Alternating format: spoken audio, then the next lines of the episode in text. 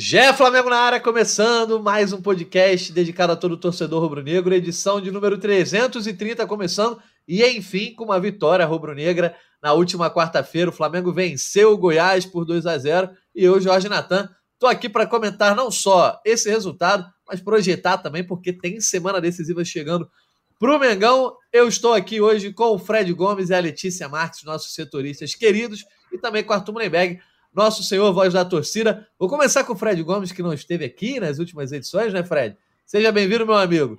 Você viu, certamente acompanhou esse jogo, estava lá no Maracanã, é, vendo o Flamengo vencer esse 2 a 0 Aliás, já deixo aqui é, minha admiração por todo o rubro-negro que esteve no Maracanã na quarta, chovendo, frio, um trânsito danado, para ver Flamengo e Goiás, não, não em tão bom momento assim do, do time. Mas é isso, Fred. O Flamengo conseguiu uma vitória que dá uma estancada, né? No, no momento mais complicado. Tira o time da zona de rebaixamento, que para muita gente já vinha sendo um incômodo, mesmo que por algumas horas. E mais do que isso, tenta dar um fôlego para o time subir nessa tabela e tentar alcançar os líderes do Brasileirão. Fala, Natan. Bom dia, boa tarde, boa noite, Lele, Arthurzão. Pô, não tava tanto tempo ausente, não, pô. Tava depois do Flamengo e Racing, só não tive no último, Verdade. depois do Atlético Paranaense. É, é qualquer dia sem você aqui já é muito tempo, Fred. Que isso, já ganhou a moral depois dessa chegada aí. Mas, pô, Natanzinho, assim, cara, em relação à partida, é, acho que eu vou muito na linha do que eu escrevi na análise. Não foi um jogo brilhante do Flamengo, mas foi um jogo para dar confiança para muita gente, entendeu? O Matheus Cunha ganhou confiança, mostrou ser um goleiro capaz de ser titular do Flamengo. E aqui não é levantando bandeira para o Cunha ou para o Santos, é só porque ele mostrou. O Flamengo hoje em dia tem goleiro que. O Flamengo tem reposição imediata no gol, coisa que no, no ano passado não tinha. Não por falta de talento do Hugo, me parecia mais uma questão é, psicológica do Hugo. Ele entrava e a bola sempre queimava no pé dele nas mãos dele. Então o Flamengo está bem em relação ao gol, por mais que o Santos não estivesse bem até o presente momento. Mas, na minha visão, bom goleiro. Só que o Cunha também é muito bom, é um goleiro grande e tal, lança bem, gostei. Confiança para os medalhões, Everton Ribeiro fazendo gol de letra, Rascaeta finalizando bastante, Bruno Henrique se movimentando. Uma hora ele dá um tapa na frente e, e tira o marcador dele, o Sidmar, para nada, com todo respeito ao Sidmar, não é sendo desrespeitoso com ele, mas é como é na linguagem do futebol, né? Joga na frente, cruza, eu acho que ele quase faz o gol. E para completar, o Pulgar vivendo esse momento de consolidação, mais um jogaço dele. E o Vitor Hugo jogou muito ontem, a gente já vem defendendo aqui a entrada do Vitor Hugo há um tempo. É, pô, ajudou muito a clarear os espaços do Flamengo. Mas, devo, é, repetindo, não foi uma grande partida, adversário fraco o Goiás veio para antecipar o Dia das Mães para o Flamengo. E eu penso, Goiás foi uma mãe e os filhos rubro-negros aproveitaram todo aquele espaço e conseguiram essa vitória com autoridade. É, Letícia, muita gente vai chamar de obrigação, né, a vitória sobre o Goiás no Maracanã. De fato, um time que, desculpa, não se mostra tanto né, uma dificuldade para os adversários, mas ainda assim é importante que o Flamengo tenha vencido, até porque a última vitória havia sido lá no dia 26 de abril, justamente o 8 a 2 sobre o Maringá. De lá para cá eram três, três tropeços e já vinham alimentando certa impaciência com o início de trabalho de São Paulo. Fala, Natan, Fred, Arthur e a galera que está acompanhando aí o podcast. É, de fato, nem vou entrar muito nessa análise, porque eu acho que o Fred fez muito bem a leitura do jogo. E é aquilo, né, Natan? Não é uma, é uma obrigação ganhar o jogo. Ponto. Os três pontos. O Flamengo precisava dessa, dessa vitória. O Bruno Henrique até deixa o gramado falando que, que foi um jogo de seis pontos, até para dar uma respirada. O São Paulo falou isso durante a coletiva, que precisava ganhar. É, e é um jogo que foi muito diferente do que aconteceu nas, nas últimas partidas, né? Que o Flamengo vinha jogando bem, porém perdia. Agora o Flamengo não jogou tão bem, mas conseguiu ganhar. E no momento o que importava era ganhar. Acho que além do, do desempenho. Mas você viu uma partida que trouxe alguns pontos positivos. O Fred detalhou muito bem a confiança para os medalhões e também as oportunidades para a galera da base. É, vou destacar o Vitor Hugo, que inclusive é aniversariante do dia hoje, ele faz 19 anos. O Flamengo já postou nas redes sociais é, um parabéns para o Vitor Hugo e eu achei que ele foi muito bem na partida. Assim, é um menino que teve uma lesão séria no início do ano, demorou a voltar e aos poucos vai conquistando espaço. Assim, eu acho que ontem ele fez um bom jogo. É, então fica esse destaque, um parabéns também para o Vitor Hugo, mas depois a gente detalha um pouquinho mais as atuações de todo mundo aí, que como o Fred já falou, né? Teve o Pulgar, o Matheus França, o próprio Bruno Henrique e o Arrascaeta voltando de lesão. Boa. Artuzão, a gente vai falar se o Flamengo jogou bem ou jogou mal. É, só que eu tenho certeza que você ficou agradado justamente por isso, por esse, por esse espaço aí para a garotada. O Fred Gomes escreveu na análise, está lá. Vitória do Flamengo distribui confiança de forma democrática a jovens e medalhões. Você encerrou o último podcast né, falando justamente, Sampaoli, dá espaço para a garotada, tem que usar a molecada. Bem ou mal, ele conseguiu ontem colocar em campo alguns garotos, inclusive o Matheus Gonçalves, que vinha é, um pouco mais escondido aí nas últimas partidas então, certamente você dormiu satisfeito na noite de quarta, né? Poxa, Natan, tudo bem? E aí, Lele, Fred, galera ouvindo? Pô, fiquei amarradão com o jogo ontem, cara. É um jogo que tinha muita chance de dar errado. O Flamengo já tá por essas carências no, no, no elenco, contusões e tudo mais. Mas o Sampaoli finalmente acordou para a realidade, né? Começou a botar a molecada eu não sabia que era aniversário do Vitor Hugo hoje, e ele está de parabéns. Ele ontem teve, eu, tava, eu não sou muito de números, estava lá no SofaScore, olhando, o cara arrebentou, né? Foi o primeiro em dribles, primeiro em interceptação, primeiro em desarmes, primeiro em duelos, ganhos no chão. Enfim, aqueles números todos lá do SofaScore. Moleque, eu estou muito bem, eu acho que vai ser difícil tirar ele do time. Minha, a minha opinião é que, mesmo tá de todo mundo, vão ter que brigar para jogar ali. Ele, ele dá muita amplitude no jogo, cara. Ele vem muito bem ele sabe desarmar. Enfim, foi um grande jogo para o Flamengo. Não foi uma atuação brilhante, mas foi, como o Fred mandou muito bem lá na análise, é confiança, cara. Conquistar confiança é muito importante para eles. E para o São Paulo, pô, tirar a corda do pescoço, né? Que estava demais já, né, meu irmão? Não pode perder quatro seguidas no brasileiro e continuar no emprego. Isso não existe. Até o Vaticano vai mandar uma carta para o Flamengo dizendo: ah, infelizmente, não dá para ficar o cara. Né? Conseguiu a vitória, ótimo. Temos agora dois compromissos terríveis pela frente, o jogo do Bahia e o Fluminense na terça-feira. E eu acho que o time está ganhando confiança. Bruno Henrique voltando a jogar 90 minutos. Né? E como você destacou no começo, Natan, que atuação da torcida do Flamengo, né, meu irmão? Porra, um jogo num horário bizarro, com chuva, tudo. Porra, ingresso é caro, gente. O jogo, os dois times mal, o Flamengo na zona do rebaixamento, 44 mil mulambo lá dando força, protestando também, tudo ao mesmo tempo, apoiando quando precisava. Eu acho que foi um resultado perfeito para todo mundo, para o time, até para a diretoria. E a torcida saiu amarradona e tenho certeza que isso vai injetar confiança para os nossos compromissos futuros, que são todos duríssimos, que o Flamengo a gente sabe está em reconstrução. Isso aí. Então, de fato, tem, temos que deixar o parabéns para a nação, para todo mundo que esteve no Maracanã. Fred Gomes, já falamos aqui da sua análise, você já abriu seu comentário.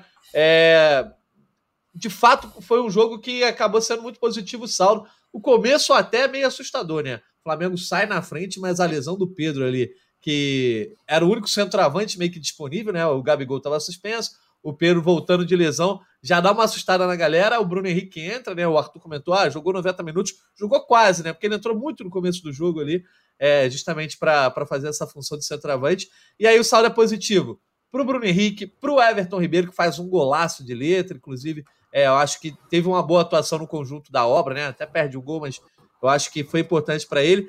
E, e pra, também para jovens jogadores, como você já tinha pontuado. Então, foi o tipo de jogo que não dá para dizer que foi para lavar a alma, porque não foi nenhum tipo de goleada, etc. Mas deu para ver que algumas coisas que estavam meio que balançando, entrando mais no trilho, né? Enfim, cara, pô, realmente esse susto do Pedro não estava no script, assim, porque por mais que o Bruno Henrique tenha entrado bem, como eu disse, é, foi importante para todo mundo ganhar confiança. O Pedro é o melhor jogador do Flamengo na temporada, é o melhor jogador do Flamengo desde que ele entrou contra o Santos ano passado e virou titular contra o Tolima. O cara nos últimos 41 jogos ele fez 40 gols. Entendeu? Então, pô, e coxa, para o cara pedir para sair aos 10 minutos, é uma coisa para preocupar. Vamos ver como é que vai ser o exame hoje, né? O Flamengo vai, vai divulgar o resultado em breve, a torcer para não ser nada grave. Ainda bem que tem o Gabigol voltando no domingo, mas o Gabigol já não é mais aquele centroavante. Na verdade, o Gabigol nunca foi o centroavante de atacar o fundo e tudo mais, mas ele perdeu um pouquinho aquela característica de centroavante. Acho que ele vai se readaptar. A sorte do Flamengo é essa: que você perde o Pedro e ganha um Gabigol, que pô, é, é igualmente goleador e, e vai jogar mais centralizado. Agora, é, o início da partida, o Flamengo começa muito bem pelo lado esquerdo, mais uma vez destacando o Vitor Hugo, até falando para o nosso grande Bruno Mesquita aqui que ele vai fazer os cortes de vídeo, se quiser, já pode trazer alguma coisa de Vitor Hugo, que acho que a gente vai falar muito dele, como a Letícia já falou do aniversário dele e tudo mais, porque assim, se você pega uma das primeiras jogadas do Flamengo, o Vitor Hugo clareia ali pela esquerda, a Rascaeta e Ayrton Lucas já fazem uma tabela, o Cebolinha cruza, mas não tem um complemento. Em outra, a mesma coisa, é o Vitor Hugo que pega ali, espeta um dos dois, agora eu não vou lembrar qual dos dois, sai mais uma boa jogada. E, enfim, a jogada do pênalti, aí que eu destaquei o Pulgar, porque é uma jogada assim, que o Goiás está saindo para o jogo, o camisa 10 deles, o Palácios, ele domina mal, mas se é um jogador devagar, se é um jogador que não está atento, não dá o bote. O Pulgar se atira no chão, toma a bola, deitado ele toca para o Fabrício Bruno, Fabrício Bruno entrega ao Vitor Hugo. E o Vitor Hugo limpa o Zé Ricardo, que foi um volante que jogou bem, cara que era da base do Fluminense aqui do Rio. O Vitor Hugo corta lindamente e aí ele abre o campo. No que ele corta esse Zé Ricardo, ele abre o campo, esperta para o Cebolinha, Cebolinha lança no ponto futuro, no overlap do Cláudio Coutinho, né? E aí o Ayrton Lucas entra na área, pênalti, Flamengo abre. Então aquele lado esquerdo ali estava maravilhoso. Depois que o Pedro sai, que o Flamengo perde aquela referência, por mais que o Bruno Henrique tenha altura, tenha é, capacidade de fazer a posição de centroavante, perde-se o entrosamento e aí o Flamengo começa uma afobação. A gente viu essa afobação muito em cima do Wesley. No segundo tempo ele melhora, melhora bastante. O, o Sampaoli, na coletiva, ele fala sobre isso, que ele pediu calma, tem até uma foto que eu usei na análise que é o São Paulo fazendo assim. É numa hora que o Wesley, aos 33 minutos do primeiro tempo, ele recebe. O, o Ayrton Lucas faz um cruzamento buscando o Bruno Henrique, um cruzamento errado. O, o Wesley recebe aqui, e aí você tem na área Bruno Henrique próximo, Everton Ribeiro próximo, Cebolinha lá na ponta esquerda pisando na linha da área e o Vitor Hugo quase na meia-lua. Ele vai chuta em cima da defesa e aí o, o São Paulo grita para ele, fala aqui, ó, calma, calma, e devolve para ele. E eu acho que esse pedido de calma ao Wesley se estendeu a todo o elenco, e isso acabou é, mudando. No segundo tempo, o Flamengo botou a bola no chão, só que depois voltou. Eu acho que foi aquilo, Natan, como era uma vitória muito fundamental, os caras viram 2 a 0 e deram aquela relaxada. Agora, não pode mais relaxar, tem que jogar sábado com o Bahia com tudo para poder embalar de vez. É, poderia ter feito até mais gols, né? Inclusive, depois a gente vai falar do, do, bolão, né? Poderia ter ajudado o bolão dos amigos aqui, mas tudo bem, depois a gente comenta sobre isso. eu Letícia... não lembro se o. Fala aí, fala Só aí. aqui, Natan, mas eu não lembro se o Fred escreveu isso agora, porra, o primeiro tempo foi duro de ver, gente. Foi. O tempo foi duro pra caramba. Sim, Quando o maluco deu cinco minutos de acréscimo, era de castigo, né? Porra, vocês fizeram sofrer, agora vocês vão sofrer também. Pelo amor de Deus. Ô, Arthur, eu observei um negócio, você que é a voz da torcida. Geralmente, quando se faz um primeiro tempo é, moribundo como esse, ou a torcida vaia ou aplaude para dar uma moral se o time está fraco. Ontem não teve reação, teve apito final, não teve nem vaia nem aplauso. Tá o pessoal estava tão ansioso pelo fim, é isso, estava cansado, porque Exato. o final do jogo, final do tempo foi cansativo, exatamente. Não, foi bem cansativo mesmo. E Letícia, eu ia te perguntar, a gente já elogiou alguns atletas aí. Mas quem é que foi o craque do jogo para você? Quem se destacou mais é, entre todos esses que tiveram uma boa atuação? Peguei você de surpresa Caraca. com essa, hein? Pensando, pensando. Nossa, me pegou de surpresa. Cara, talvez seja chovendo molhado, mas assim, para mim o Arrascaeta foi muito bem. Para um cara que ficou parado por muito tempo e volta a jogar os 90 minutos ali, assim, boa parte do jogo, né? Cara, eu gosto, gostei da atuação da Rascaeta, ele clareia muito o jogo, é diferente você estar tá com ele em campo e você poder contar com ele de fato, assim, ao invés de dele ter aqueles minutos ali que ele teve quando ele retornou, só para começar a pegar o ritmo e tal. Cara, começar com ele e ter ele ali para clarear, para mim é, é, diferencial assim no jogo. É, gosto, gosto muito. Acho que Faz o top 3, ele. faz o top 3 pra gente, pra ficar mais, mais tranquilo pra você. Caraca, tu quer. Aí ficou muito fácil, pô. Ficou muito fácil. Não, ela já deu o top 1. Ele facilitou muito. Agora dá é. mais dois, ó. Top 1 é uma arrasca. Pra mim é uma arrasca. Cara, tá. Você quer top 3, então? Não pode, Gabigol. Eu tô te facilitando, tô te facilitando, pô. Não, pra mim vai ser o Arrasca. Cara, já citei o Vitor Hugo. Eu acho que o Pulgar fez uma boa partida também. Vem fazendo Aí, boas ó, partidas. Mas... Acho que tá bom ali, os três ali na meiuca. E, cara, não tem como não falar do Everton Ribeiro por aquele gol, né, cara? Achei que você não ia comentar. Um Achei que não ia comentar. Não, não tem como, assim, não tem como. O gol do Everton Ribeiro, para mim, ontem foi. Pô, quando ele perdeu aquele gol no primeiro tempo, eu falei: caraca, cara. Pô, imagina se o Flamengo precisar daquele gol de fato. Ele não é um cara que, que merece isso, sabe? E foi coroado com um golaço, né? Porque o gol dele é absurdo, absurdo, absurdo, absurdo. É, dito isso, a Marília, a esposa dele, até comentou agora que ele tem que concorrer ao Puscas. Ela acabou de fazer uma publicação na, na rede social, eu vi, falando sobre o gol. E é isso, fecho meu top 3 ali com a, com a Meiuca, que eu, que eu gostei da atuação individual deles ali. A gente já destacou o quanto o Vitor Hugo foi importante para o coletivo também. E é isso. Bom, eu vou, eu vou comentar rapidinho do Everton Ribeiro, que assim, sempre que eu tenho oportunidade para exaltar, eu vou exaltar esse cara, porque para mim ele é craque. É um dos caras que eu mais admiro no elenco do Flamengo, né? Não só pelo futebol que joga, mas pela postura. Acho que ele respeita muito o clube.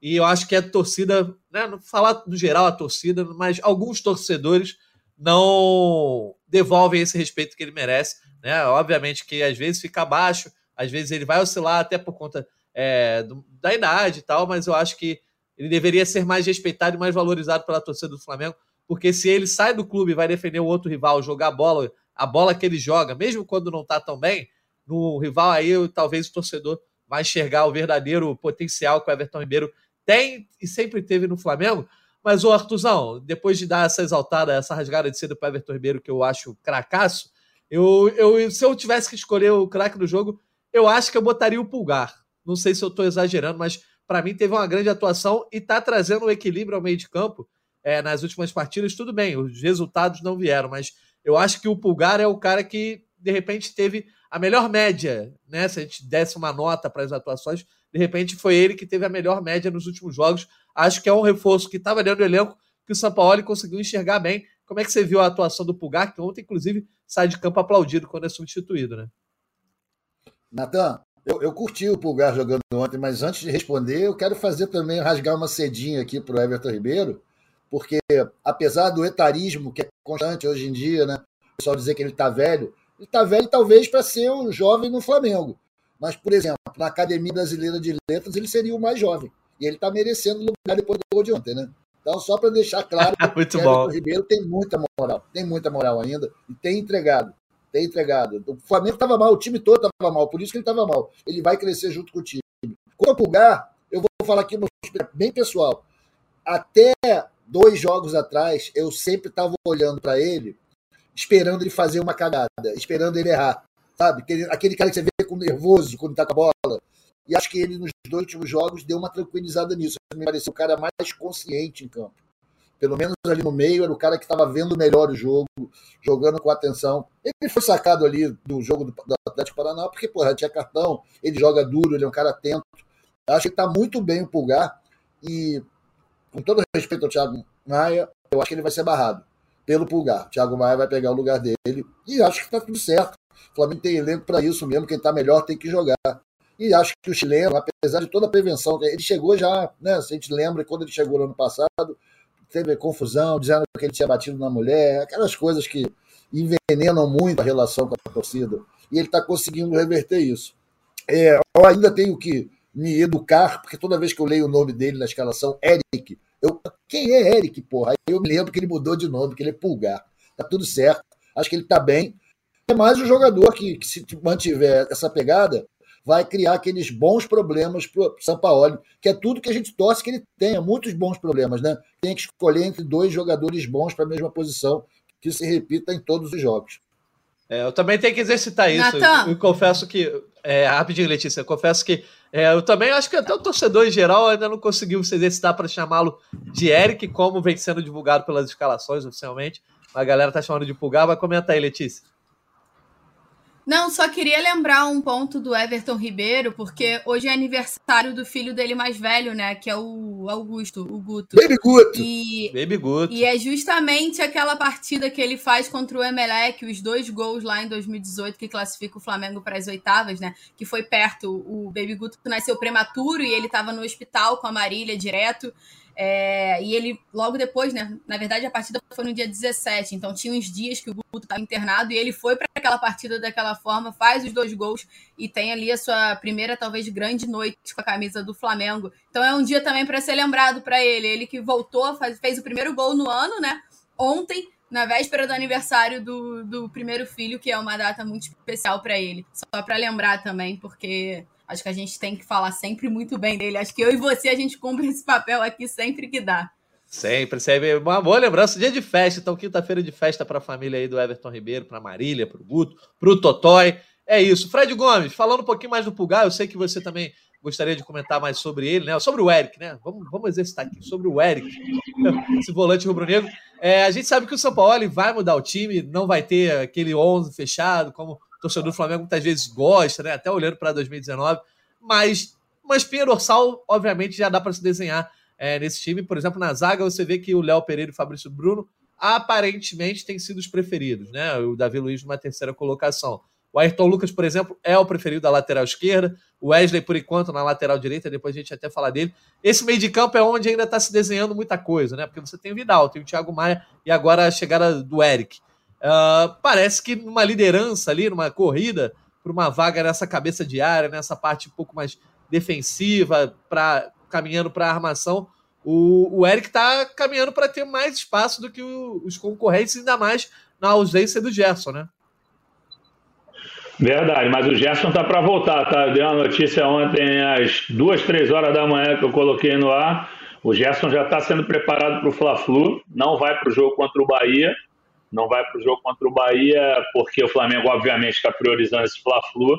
É, não dá para você usar como primeiro teste essa partida com o Bahia, ainda mais com todo respeito ao Bahia, que é uma equipe grande, que tem uma torcida maravilhosa, mas o Bahia está em péssimo momento. O Flamengo tem que. Flamengo tem elenco para ganhar do Bahia com os jogadores que tem, por exemplo, Vitor Hugo fez a primeira partida dele como titular ontem, depois da fratura no pé direito lá no, na estreia contra o Audax. Então, acho que tem que preservar o Gerson mesmo. Não, Eric Pulgar, pô, eu, eu uso o Eric Pulgar, porque não tem como você desvincular o Pulgar, que foi como ele chegou. Eu não vou nem o que ele quer, mas também não vou ser arredio de chamar só de Pulgar. Eu acho que o Eric Pulgar merece essa, essa titularidade, sim. É, assim, contestável.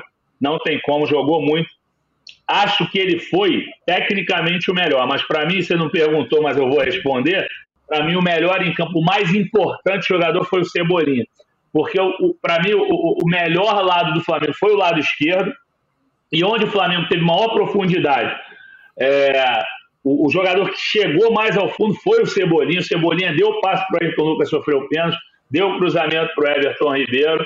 É, gosto da esposa do Everton Ribeiro, gente boa. Mas Puscas também não dá, né, Marília? Por, favor, um golaço, mas calma, porra. Puscas não. Sincerão, mas o sincerão. também jogou demais.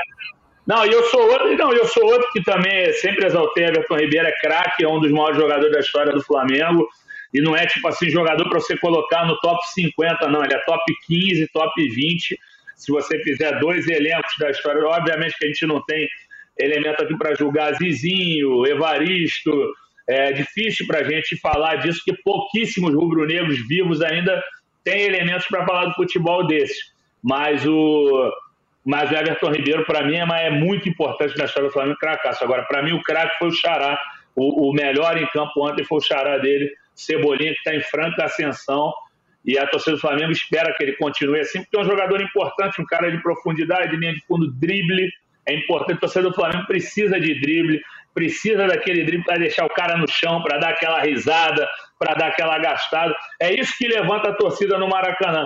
É isso que puxa um grito orgânico, é daí que nasce uma música do nada, em vez de ficar na playlist.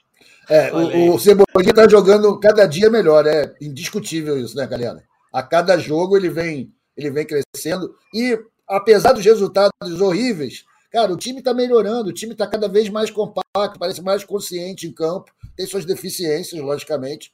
Mas, porra, eu vejo melhora. Eu sou um cara pessimista, mas eu vejo melhora a cada jogo. Eu vejo o time mais compacto, mais arrumadinho. Não sei se vocês veem a mesma coisa, mas eu vejo o Flamengo melhorando jogo a jogo. Ainda com a falta da contundência que o São Paulo está sempre falando, tanto para defender quanto para atacar. Mas fora isso, o time tem crescido.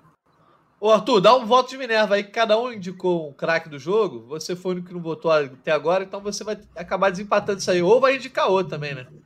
Eu vou botar o, o, o, Vitor Hugo. Para mim foi o jogador que mais me encantou ontem. É, vai, cara, pede, pede ajuda dos universitários aí. Para mim, o melhor ontem foi o Vitor Hugo. Quem mais me, eu gostei de ver jogar, porque tá longe há um tempo. Achei que ele jogou muito na temporada passada. Dorival soube usar ele muito bem.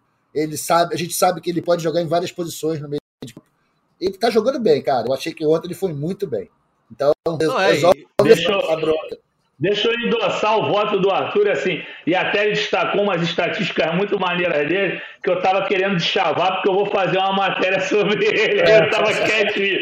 Cuidado, cuidado com a concorrência aí que escuta o GE Flamengo. Não, é, exatamente. Não, mas eu acho assim. Até a é... concorrência ouvir, a gente já mandou pro ar, né, Fredão? Ah, não, mas eu, ô, ô Lelê, o pior que a minha intenção é deixar pra amanhã, mas tudo é, bem. Diga...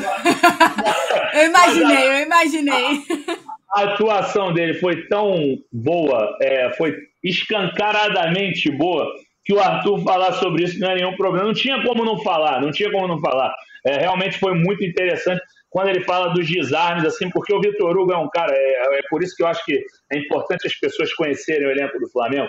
O Vitor Hugo é polivalente, o Vitor Hugo é grande, assim, ele não é um cara rápido, esquece, não é rápido, mas assim, ele já é grandão, ele já, ele já era goleador do Sub-17. Eu falei isso aí quando eu fiz a pergunta do São Paulo lá na Argentina, eu comentei no episódio, no retrasado, eu falei, o Vitor Hugo é uma opção porque ele era o goleador do Sub-17, ele já jogou de atacante, já jogou de volante, já jogou de 8, já jogou de 5, já jogou de 10, entendeu? Então ele tem muito recurso. Então, pô, o que ele fez ontem? Ele, ele, ele, fez jogada de 10, a única coisa que ele não teve oportunidade foi fazer jogada de 9, de entrar para cabecear na área, de finalizar. Ele teve as chances ali, ele deu opção, mas não aproveitaram, como no caso da jogada do Wesley que eu falei. Mas, pô, o Arthur tá coberto de razão, meu irmão. O Vitor Hugo jogou demais, cara. Pô, tá faltando o Caio para discordar do Arthur, né? Mas eu, eu sou mais de concordar com o Arthur. Porra, Caio não tem discordado de mim porque o Flamengo tá mal. Aí a gente fala que o Flamengo tá mal. Quando começa a ficar bom, a gente começa a ver as filigranas. Isso aqui eu não gosto, isso aqui eu gosto. Mas tá tudo certo. Vamos concordar aí, dar o prêmio aí pro, pro menino Vitor Hugo. Afinal, é aniversário dele, né, Lelê? É isso. É isso. Então, acaba, acaba sendo o Vitor Hugo, então, o nosso eleito como craque do jogo. Só que a gente, olhando esse equilíbrio, essa divisão de votos, né, Letícia? Mostra que foi uma atuação em que o Flamengo vence e não é exatamente por ah, o fulano desequilibrou, o Pedro fez dois gols, o Arrascaeta acabou com o jogo, como vinha acontecendo em algumas vitórias nessa temporada, mas de repente uma atuação mais coesa do time, mais equilibrada, que você vê que quase todo mundo jogou bem, ou todo mundo, não sei qual é a tua opinião, mas de fato é, houve uma atuação mais equilibrada, tanto que a gente está elogiando vários jogadores. Eu acho que a atuação foi equilibrada, Natan. Assim, eu diria que foi regular para todos os 11 que tiveram entre os titulares ali, o que faz com que o coletivo se sobressaia um, um pouco que seja, né? Você não teve um jogador que foi 100% decisivo, como você falou, em um jogo que o Rascaeta joga sozinho, ou um jogo que o Pedro faz dois, três gols sozinho também. Enfim, foi um jogo, foi uma partida contra o Goiás burocrática, que todo mundo foi equilibrado ali e faz com que o time dê um passo. É, eu não, como eu falei, não acho que foi a melhor partida. Acho que jogou bem contra o Internacional, jogou bem em outras partidas que acabou perdendo, mas essa partida fez o que precisava ser feito para ganhar. E isso era o necessário nesse momento. E eu tô com o Arthur, tá? Já vou, já me adianto. Acho que dá para você ver uma evolução e justamente isso que você falou e eu que eu complementei agora, eu acho que isso é uma resposta, né? Você vê que o time está se encaixando aos poucos, ainda que as peças que, que foram a campo ontem não eram as peças titulares, né? Porque você tinha um meio-campo que não era o Gerson e o Thiago Maia, por exemplo, que são os atletas que já, que já são consolidados ali no meio. Você tinha o Vitor Hugo e o, e o Eric Pulgar. Então, para você ver como encaixa aos poucos vai fazendo com que o coletivo fique ainda melhor. E o coletivo ainda melhor faz com que as atuações individuais, com o tempo, se sobressaia ainda mais, né? Que eu acho que é o caso do Everton Ribeiro. O Everton Ribeiro é um cara craque, para mim, assim, craque, craque, craque. E que quando o time tá muito bem, ele se sobressai ainda mais. Ele é um cara que ele é capaz de decidir um jogo sozinho, ele é capaz. Mas ele é mais capaz ainda quando o time tá bem. Quando o time tá regular, todo mundo equilibrado, ele dá sempre um passo. Eu acho que essa é a principal característica do Everton Ribeiro. Por isso que ele tem tantas críticas, porque o Flamengo vinha mal. Então você não tinha é, um jogo que favorecia para ele, né? Enfim, acho que, que dá um, um, uma boa análise aí. Bom, Fred, você estava lá na coletiva do São Paulo, né? A gente já comentou que você estava no Maracanã, então você viu também as análises do técnico. Ele meio que deixa claro que ele enxerga evolução, mas ainda de uma forma crítica e ele sabe que pontos atacar. É, queria que você repercutisse um pouco para a gente, quem não viu aí a coletiva, que pontos que ele possa ter levantado, que ele possa ter indicado, e se você enxerga uma, um crescimento regular do Flamengo, porque Bem ou mal, a gente vinha apontando um crescimento nos últimos jogos, ou pelo menos uma evolução pontual, só que com três tropeços. Né? O Flamengo perdeu para o Atlético, perdeu para o Botafogo empatou com o Racing. Então, parecia meio, parado, meio paradoxal chegar aqui e falar para o torcedor: pô, o time está melhorando, só que três tropeços seguidos. Só que agora o resultado vem e muita gente enxerga esse crescimento. Quero saber, então, se você enxerga essa regularidade nessa curva né, crescente e como o São Paulo tem tratado isso, como tratou na coletiva de ontem. Então, Natan, acho que ele continua. Ele, o que mais me chamou a atenção é que ele bateu mais uma vez na questão da contundência, porque assim, no segundo tempo, que o Flamengo realmente melhorou, como ele fala, o Flamengo se junta, porque houve essa, esse período de afobação no primeiro tempo, mas no segundo tempo o time criou mais. E aí criou mais por quê? Porque os garotos do banco entraram bem. Entendeu? O, primeiramente o Matheus, o Matheus França entrou é, até fazer uma brincadeira. Não, não vou fazer, não, deixa pra lá. Mas ele entrou, ele entrou com uma velocidade. Pensa duas velocidade, vezes, pensa duas vezes, que a audiência. Ele, ele a audiência do GE Flamengo é muito ele grande. Ele parecia uma Ferrari. Ele parecia uma Ferrari, mas eu vou parar por aqui. Eu vou só dizer que ele estava correndo como um carro, um carro velocíssimo, entendeu? Ele, cara, o, o, o Matheus França estava muito bem na questão da volúpia, assim, uma, uma, ele chegava ao fundo assim, tocando de primeira. Cara, ele é um jogador interessantíssimo, que as pessoas demoram a enxergar. É, a gente pode ficar como é, os caras que pedem jogadores da base o tempo inteiro, entendeu? Mas é, só se pede jogador da base, não é aquele papo de torcedor, ah, não, tem que botar. Não, tá, tá se pedindo jogadores que são capazes da base. Quando você pede o Matheus França, não é nenhum absurdo. O Matheus Gonçalves, nenhum absurdo. O Vitor Hugo, nenhum absurdo. Os caras são muito bons. Esses caras vão jogar na Europa, gente. Todos três. O Igor Jesus é um volante bastante correto. Não sei se ele tem potencial para a Europa. Mas, assim, por enquanto, é um cara interessante. Então, cara, o Matheus França entrou com uma profundidade. Ele, ele, aparece duas vezes ali no fundo pela direita, que ele chega numa velocidade que ele está atrás do zagueiro, ele aparece lá no fundo. Tem uma bola que o Gonçalves espeta ele assim, que é linda, que ele recebe no alto e ele dá de primeira. Então o Flamengo criou bastante oportunidade no segundo tempo, só que não aproveitou. Então é óbvio que tem um crescimento. É, pô, o Flamengo, é, é, é, bem verdade que o Flamengo ainda não pegou nessa turma toda, é, a, a torcida cobrou e a imprensa também vitórias sobre grandes adversários. No caso, o Flamengo teve até agora grandes rivais no aspecto tradicional. É, você pega o Racing, é um rival tradicional. O time não é essas coisas. O Botafogo é um rival tradicional. O time não é essas coisas. Não adianta pegar a tabela de campeonato brasileiro agora e falar, ah, o Botafogo é um timaço. Não é. É, mas não é. Não jogou, não jogou para ganhar do Flamengo. O Flamengo perdeu aquele jogo. A verdade é essa. Entendeu? Um pênalti, um pênalti dado de lambuja, é, um escanteio que o Flamengo abriu ali, e, pô, o, o, Adri, o Adrielson, desculpa, o Danilo cabeceou sozinho. E o terceiro gol também, da maneira que o Botafogo entrou.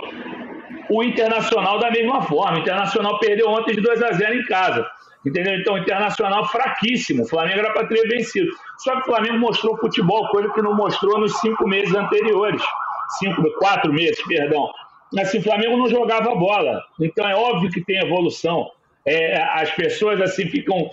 É, que as pessoas se, se, se, ficam muito presas ao ano de 2019, a ser, ah, meu Deus, o Flamengo tem que golear. Não, gente, calma, o próprio Arthur fala isso toda hora. Não é obrigação golear toda hora, entendeu? Não tem que dar show todo jogo. Melhorou muito, tem futebol agora, tem jogador aparecendo, os dribles do Cebolinha estão aparecendo, os reservas estão entrando bem, os garotos. O Pulgar é um achado, assim, um achado que eu digo dentro do que se tinha, porque mais uma vez, a torcida resolveu pegar o cara para Cristo por conta do Mundial que ele entrou muito mal, depois que o Gerson foi expulso. Mas entrou numa rabuda, tinha jogado pouquíssimo no ano passado. Então tem evolução sim, o Flamengo cresceu, o Flamengo vai crescer ainda mais. Se conseguir vencer esse jogo contra o Bahia, vai chegar enjoado para o Fla-Flu. É, o Arthur, o Fred fez um bom apanhado sobre os garotos que, de fato, é, surgiram como reforço, ou pelo menos até a janela do meio do ano, que tanta gente fala. Ah, o Flamengo tem que ir no mercado, tem que ir no mercado. Os garotos estão dando conta aí de serem esses jogadores, ou que são os reservas imediatos para mudar uma partida, ou quando tem uma desfalque por lesão, por suspensão, eles também dão conta do recado. É, e eu queria aproveitar para falar um pouco do Wesley, que é um caso desse, acabou ganhando espaço é, com o mau momento do Varela, com a lesão grave do Mateuzinho, e mas ele, ele, ao mesmo tempo que foi exaltado pela torcida em determinado momento, ali logo no começo, ele agora vem demonstrando que é, calma com o andor, né? Acho que aconteceu bem parecido com o Ramon, lateral esquerdo, né? Que aparece muito bem, começa muito bem ali na lateral esquerda, e aos poucos a torcida foi vendo qual era a realidade do jogador, que ainda tinha alguns pontos para crescer, para evoluir. Quero saber, quero saber a tua opinião sobre o Wesley, né? Se ele de fato tem esse potencial para dominar e ser o titular da lateral direita, pelo menos nesse momento, uh, ou se tem, tem que ir mais devagar, porque de fato ele vem mostrando certa irregularidade e muita gente usa a palavra afobado, né? Para as decisões que o Wesley vem tomando. Eu acho que ele tem sido irregular. Mostra muito potencial, mas ao mesmo tempo mostra que é preciso ter, é, ter mais calma com a evolução dele. De repente não é para ser titular já desse time. Qual é a tua opinião? Cara, o Wesley chegou num momento muito bom na né, hora que ele apareceu, mostrando um, uma característica que faltava ao time, que era vontade. Ele entrou com muita vontade. E isso aí a torcida aplaudiu, a torcida gosta de ver raça em campo. E ele veio com tudo. E ele ficou muito exposto, né, cara? Ele era o único lateral disponível. Só dava ele com essa volúpia, essa juventude, essa vontade de acertar dele. Deixou ele exposto várias vezes. Ele cometeu alguns vacilos, expulsões desnecessárias, faltas que não precisava fazer, que resultaram em gol. É, é infelizmente, é um, o elenco está com a perna curta ali. Os dois caras que tem para a posição estão machucados ou em recuperação. É com ele que a gente tem que ir. Ele é jovem, está segurando um rojão, é uma enorme responsabilidade. Eu que nunca entrei em campo na minha vida, né? Porra, eu fico imaginando a pressão que é para o moleque. Ainda mais ele, que é um batalhador, que teve que lutar muito para chegar onde chegou. É terrível. E a questão dos moleques, Natan, de uma forma mais ou menos genérica, é que se jogam muito bem, quando abre a janela, eles são as principais alvos da, da concorrência, porque a questão do preço e da idade, eles são muito atrativos como produtos para a Europa e outros centros. Então é assim, joguem bem, mas não joguem bem demais. Segure um pouco a onda aí. E só para lembrar que você citou o Ramon, o Ramon foi o cara que barrou o Marcelo lá no Olympiacos. Então, vamos ver, vamos devagar, né? Vamos devagar quando a gente condena um jogador novo assim. Às vezes a gente fica brabo com ele aqui porque está exigindo um desempenho que ele não consegue entregar, ele chega lá na Europa e, porra, mostra que tem muita qualidade. Eu vejo o Wesley como um grande valor. Evidentemente que se tiver um jogador mais experiente para a posição, vai ser melhor para o Flamengo, vai ser melhor para o grupo. Mas ele está segurando a onda dele ali. É uma posição importantíssima hoje no futebol, né, cara? Ele tem que organizar o ataque também, tem que ter muito pulmão. Acho que o moleque está bem. Poderia melhorar, claro. E a questão da formação é ele ganhar confiança. E a confiança não pode ser só dele, é do time todo confiar nele. E acho que isso, pouco a pouco, vai acontecer e ele vai ainda trazer alegrias para a gente, se não for vendido na próxima janela.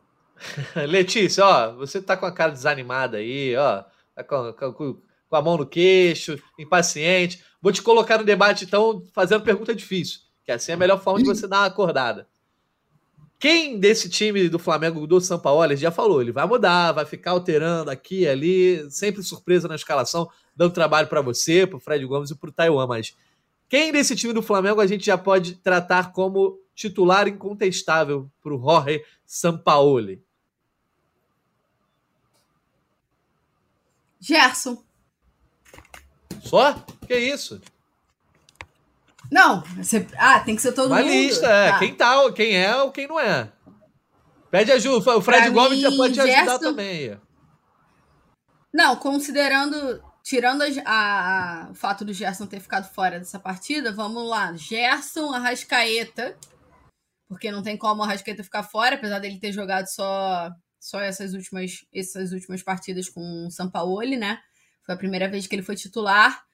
Eu acredito que o Pedro e o Gabi ele não vai mexer também. Eu acho que, que ele deixa sempre os dois ali, pelo menos foi o que ele vinha fazendo, pela, tirando essa partida que o Gabi não pôde atuar. Cara, a defesa, ele mexe ali, né? Porque às vezes ele vem com três, às vezes ele vem com dois, mas o Fabrício Bruno tá sempre por ali, né? Tanto que ele tem uma sequência enorme como titular. Ele completou 50 jogos ontem pelo Flamengo e tem a maior sequência como titular desde que ele chegou. É, Talvez a gente possa considerar. Cara, no gol, gente, acho que é muito cedo pra gente dizer alguma coisa, né? Sempre foi o Santos, essa foi a primeira oportunidade do Matheus Cunha. Então eu deixo o Fabrício Bruno, o Gerson, o Arrasca, o Pedro e o Gabi, tá bom? Você que sabe. E o Ayrton Lucas. Ah, e o Ayrton eu, Lucas, eu ia claro. complementar Quase que eu esqueci. justamente com isso. O Ayrton Lucas hoje parece ser uma, uma das peças fundamentais desse time, né, o, Fred? E no meio de campo a Sim. gente ainda vai chegar aí nos próximos. Olha, o Léo Pereira não, Lelê. Você acha que o Léo Pereira não tá com essa moral de titular? Pra mim estaria, mas eu acho que não seria um absurdo, por exemplo, o São Paulo montar uma zaga com o Fabrício Bruno e o Davi Luiz. É um absurdo isso, porra. Nem É que um eu acho que ele vai absurdo. fazer, mas, mas não seria um absurdo. E você, Fredão, o que, que você, você assina embaixo aí na opinião da Letícia? Acho que não tem. No meio de campo a gente não. Tirando o Gerson aí, não dá pra. é, tem o Arrascaeta também, né? Mas o Everton Ribeiro não dá pra dizer que é um titular incontestável. E a gente tem o Thiago Maia, que se tornou titular aí desde o ano passado, mas nesse momento vive um momento meio em baixa, né? De repente pode, como a gente já projetou aqui, perder a vaga para o Pulgar, ou ele pode mexer aí de uma forma que o meio de campo, a, a formação seja alterada e também é, a escolha entre o Vitor Hugo, o próprio Matheus França. Ali é onde está mais a zona cinzenta? Eu acho que não, Natanzinho, porque assim, a questão é a seguinte, o, o Thiago Maia não está bem. E o Pulgar está muito bem, então para mim ele é titular absoluto do cara. Não tem muita contestação. O cara fez três jogos consecutivos em alto nível, não vai cair. Não tem como cair. O- Eu, eu vejo que o São Paulo não tem muita preocupação em relação à antiguidade a posto e tudo, mas não tem.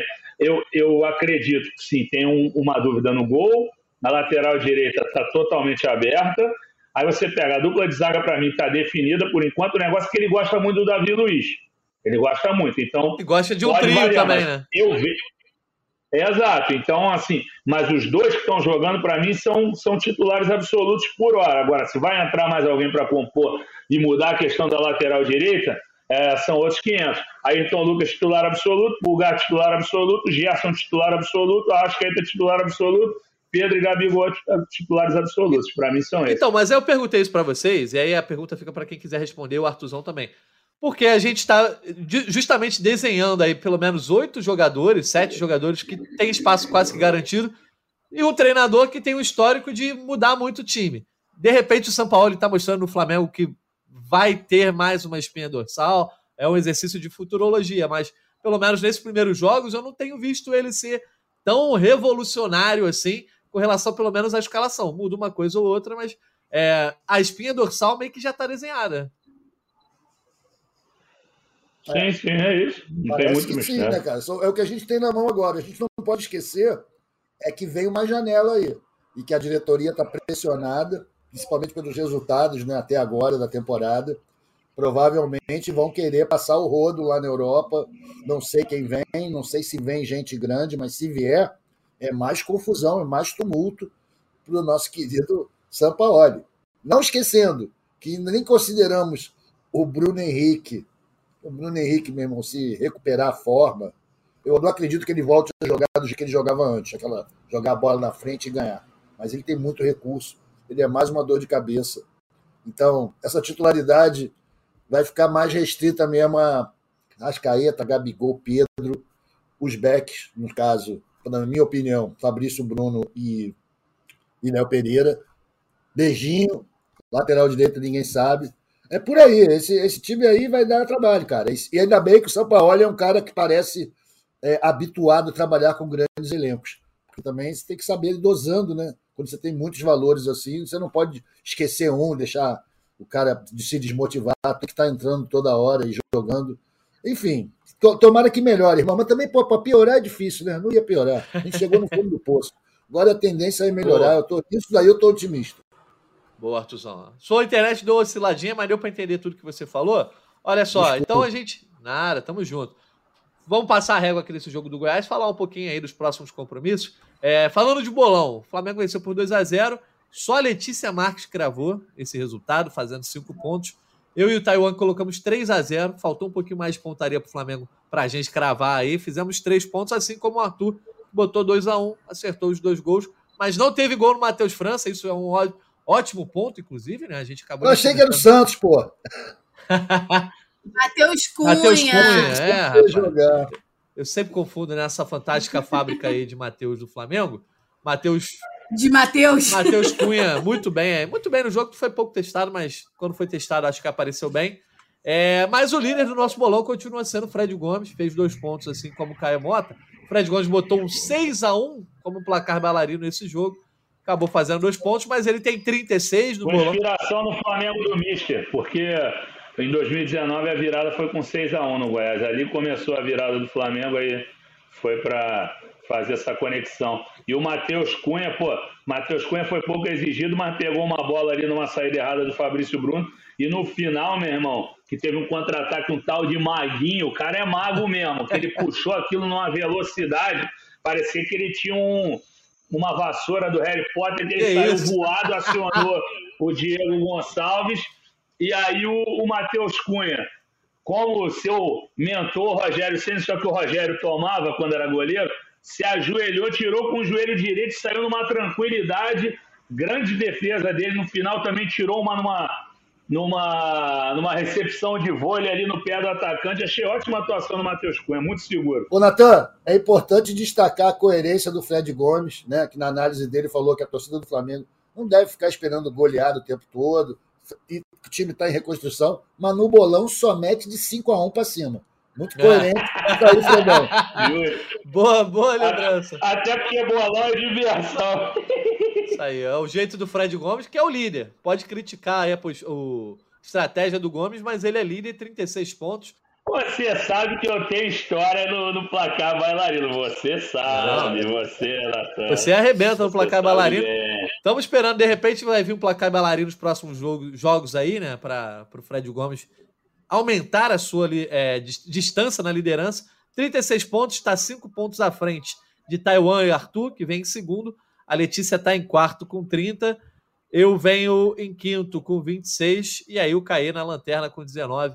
Tô tentando chegar, mas tá difícil, hein? Vamos falar então de Flamengo e Bahia aí, dar os palpites. O Flamengo pega o Bahia no próximo sábado, não? Próximo domingo. Sábado. Sábado, 4 horas. Sábado, 4 horas. Sábado, 4 é, horas. Não, é porque deu uma travada aqui no meu calendário. Dia 13. Dia 13, dia de Nossa Senhora de Fátima. Sábado, então, o Flamengo pega o Bahia às 4 da tarde justamente fora de casa, e um duelo, inclusive, a torcida do Bahia já esgotou os ingressos, né? A gente tem visto isso, né? Todo mundo lota. A do Flamengo também. Também, né, Fred? Mas o, o, o os adversários do Flamengo, quando o Flamengo joga fora de casa, têm tido estádios lotados, seja por muitos rubro-negros, né, fora do Rio de Janeiro que vão aos jogos, mas também por uma motivação de pegar esse Flamengo aí que a gente sempre tem visto. Então, esse jogo aí, sábado, 13 de maio, 4 horas da tarde, Flamengo Bahia, já de olho, obviamente, na terça-feira, para pegar o Fluminense, jogo de ida na Copa do Brasil, 9 horas da noite. E aí eu vou começar perguntando, o Artuzão, jogo contra o Bahia. O Fred, o, a gente ouviu opiniões divergentes assim. Ah, o Bahia é um jogo difícil. O Fred já disse que não considera um jogo tão difícil. Obrigação de vencer, de ir lá e vencer. É, empate está de bom tamanho, obviamente, né? De bom tamanho dentro da situação que a gente comenta. Óbvio que o Flamengo sempre quer ganhar e o Rubro Negro também. Mas eu, eu, eu, diferentemente do Fred, eu considero que é um jogo sensível. Né? Não é um jogo tão fácil de chegar lá e aplicar placar bailarino no Flamengo. É fácil, do Bahia. Eu só falei que o Bahia tá caído, só isso. Não, não, não desmereci o Bahia, não, pelo amor de Deus. Vai lá, Artuzão. Bom, Natan, é um jogo importantaço para o Flamengo. Do ponto de vista da tabela, é obrigação vencer sim. Afinal, todo mundo dando porrada no Bahia, vai chegar a gente, mesmo jogando lá e não vai ganhar. Por outro lado, a gente tem que considerar a rivalidade. A torcida de lá do Flamengo é enorme. Então, o, o torcedor do Bahia é revoltado com o Mengão. Eles sempre querem ganhar da gente. Não sempre acontece, raramente acontece, aliás. Mas a gente não pode esquecer, em 19, a gente foi lá, tomou 3 a 0 dos caras com o time de Jesus, balançou ali o, o início do trabalho. E teve aquele, aquele momento chato, negócio lá com o Gerson, do, do, racismo, né? Que acabou que o clube não deu o apoio. Eu achei que o Flamengo não deu o apoio que o Gerson merecia. O Gerson ainda bem que está poupado desse jogo, porque eu acho que a presença dele em campo poderia levantar humores que não são para esse momento o Flamengo tem uma partida tão importante na terça-feira pela Copa do Brasil. O Flamengo deve ganhar, é importante para a tabela, para a posição na tabela, mas também, ficando aqui em cima do muro, não será uma tragédia se não vencer. Agora, perder não. Perder é problema. Porque o Flamengo não pode perder para um time que está apanhando todo mundo. Né? Aí, levantar defunto é uma característica que o Flamengo às vezes cultiva, mas que a gente tem que abandonar. Nesse momento, acho que o São Paulo deve conscientizar a galera que esse jogo, meu irmão, a gente não pode perder. Vamos vencer, vamos tentar vencer. Talvez aconteça um empate, porque a vida é assim mesmo, mas não pode perder. Então, espero que o Flamengo, com muita seriedade nesse jogo, e sem essa mentalidade de se poupar. Dá tudo. Dá tudo, irmão. Quem tiver inteiro, joga terça-feira. Mas quem tiver no sábado em campo, tem que entrar com tudo, não pode ficar se poupando pensando no futuro. Sacou? É um jogo importante para o Flamengo que vai estabilizar nossa posição na tabela, vai deixar a gente ali no, na página de cima numa posição honrosa, e acho que é por aí. Tem que ganhar, é obrigação ganhar sim. Vamos ficar assim, vamos fechar nessa. Vamos, obrigação vencer o Bahia. Boa, Letícia. Eu fiz essa provocação ao Arthur justamente porque, né, na teoria, se o Flamengo tivesse uma campanha ótima, um empate com o Bahia não seria nenhuma calamidade. Mas o Flamengo está no momento em que ele precisa. É o tipo de jogo que é necessário vencer, né? Vencer fora de casa, um adversário que não está tão bem, justamente para conseguir subir na tabela e tentar diminuir essa diferença. Hoje a gente falou do Botafogo aqui, que era líder, né? Mas hoje, quando a gente está gravando aqui, meio-dia de quinta-feira, o Palmeiras é o líder, tem 13 pontos. O Botafogo está em segundo com um jogo a menos, tem 12. Mas o fato é, a distância do Flamengo, que hoje é o 12 com 6, segue de 7 pontos para o Palmeiras. E isso com apenas 5 rodadas. Então, o Flamengo precisa começar a vencer os jogos difíceis também para conseguir alcançar. E aí eu te pergunto: poupa ou não poupa? Nossa, começou essa discussão.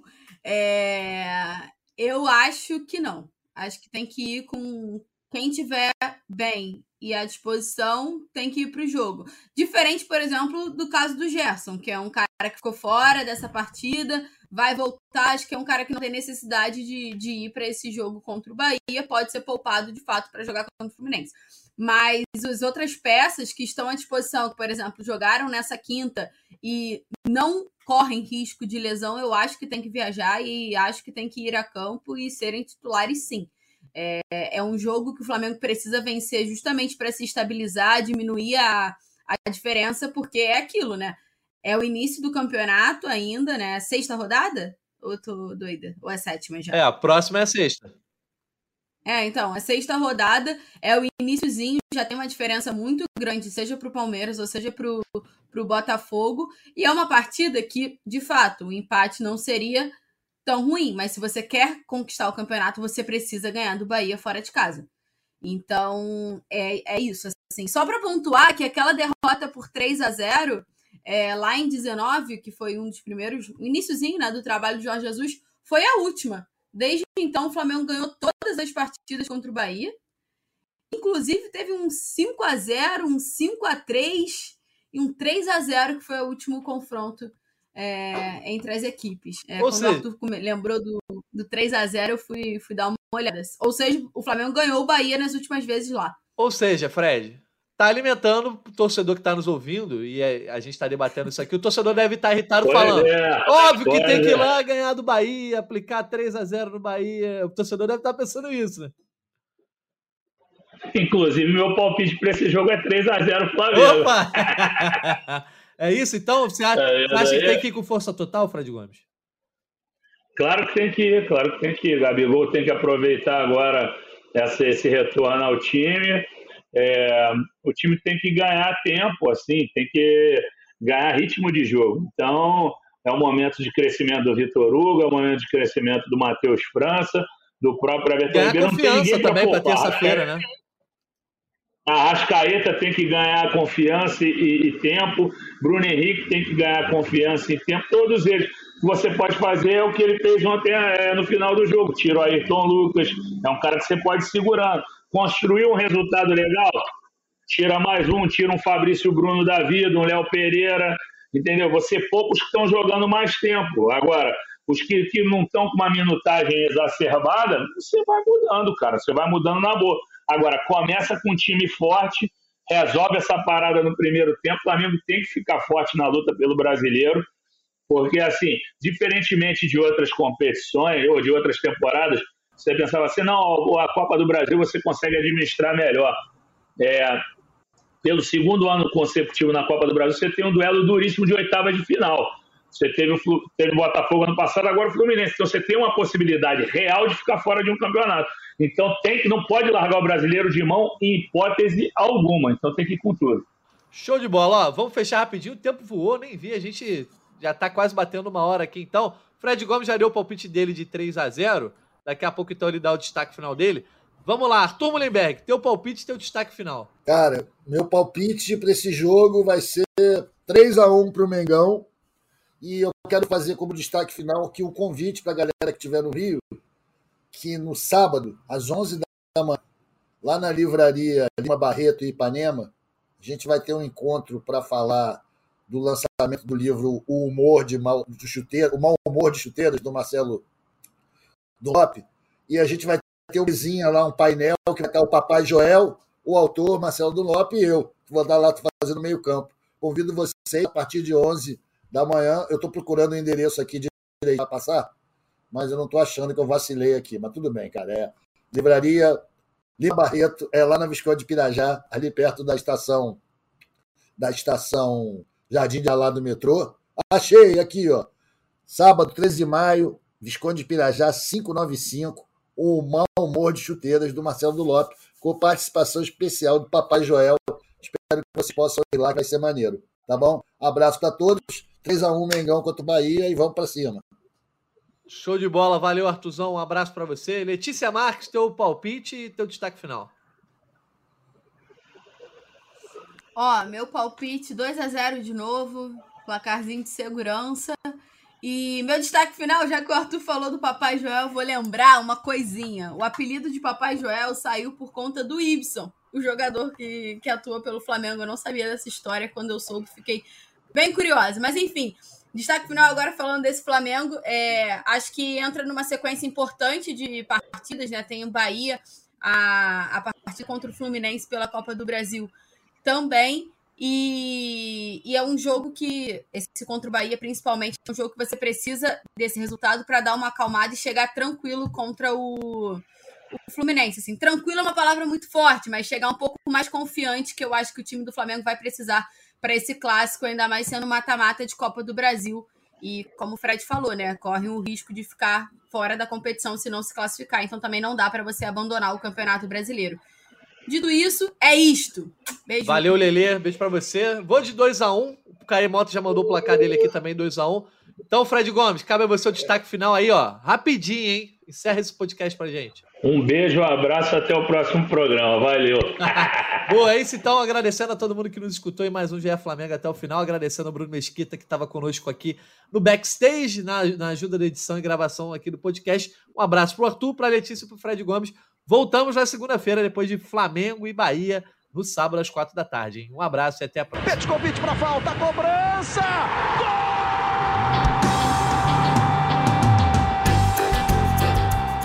Sabe de quem? Do Flamengo! Do rubro-negro da nação. É o GE Flamengo.